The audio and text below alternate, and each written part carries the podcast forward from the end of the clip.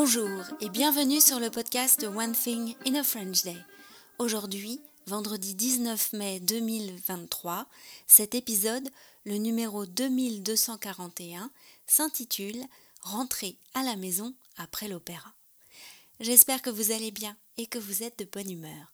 Je m'appelle Laetitia, je suis française, j'habite près de Paris et je vous raconte au travers de ce podcast un petit bout de ma journée. Vous pouvez vous abonner pour recevoir le texte du podcast, le transcript par email sur onethinginafrenchday.com.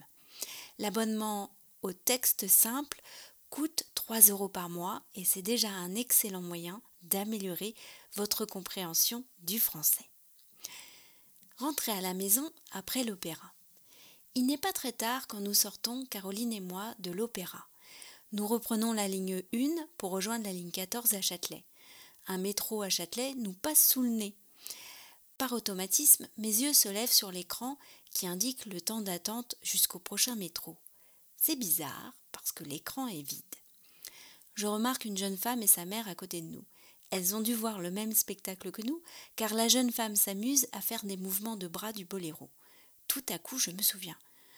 Euh, je crois qu'on a loupé le dernier métro. La ligne 14 ferme à 22 heures à cause des travaux. Zut Bon, euh, je vais peut-être aller à Montparnasse dans ce cas-là, me dit Caroline. Caroline, pour rentrer chez elle, peut soit passer par Saint-Lazare, soit par Montparnasse. On commence chacune à réfléchir à notre parcours pour rejoindre nos gares respectives. Ce qui est bizarre autour de nous, c'est que des gens continuent d'attendre sur le quai. Et puis soudain, alors que nous allions quitter le quai, un métro arrive. Quelle chance Caroline regarde l'application de la SNCF. Elle peut prendre un train à 22h30. C'est jouable. Nous arrivons à Saint-Lazare, remontons les nombreux escaliers en courant. Go, go, go aurait dit Michaela. On rit aussi. On est quand même bien sportifs toutes les deux.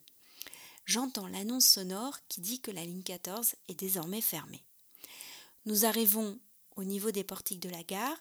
Il y a des annonces sonores. J'entends vaguement droit de retrait. Le train de Caroline n'est pas annoncé. Bizarre. Les trains pour Bécon sont en retard. On voit des gens courir pour attraper un train qui part, et puis l'affichage change. Les prochains trains sont tous prévus pour le lendemain matin. Euh, on n'a plus de train, je crois. Caroline me dira le lendemain qu'il s'agissait d'une grève spontanée. Elle a dû retourner à Montparnasse. J'ai pris la ligne 3 jusqu'au pont de Levallois.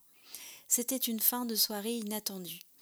En passant la Seine, j'ai entendu un bruit de moteur, un tof-tof reconnaissable. J'ai vu une péniche déboucher en direction de la Défense. C'était un beau tableau nocturne avec les tours de la Défense en fond lumineux. One Thing in a French Day, c'est fini pour aujourd'hui. Je vous souhaite à tous de passer un très bon week-end et je vous retrouve lundi pour un nouvel épisode du podcast. À bientôt, au revoir.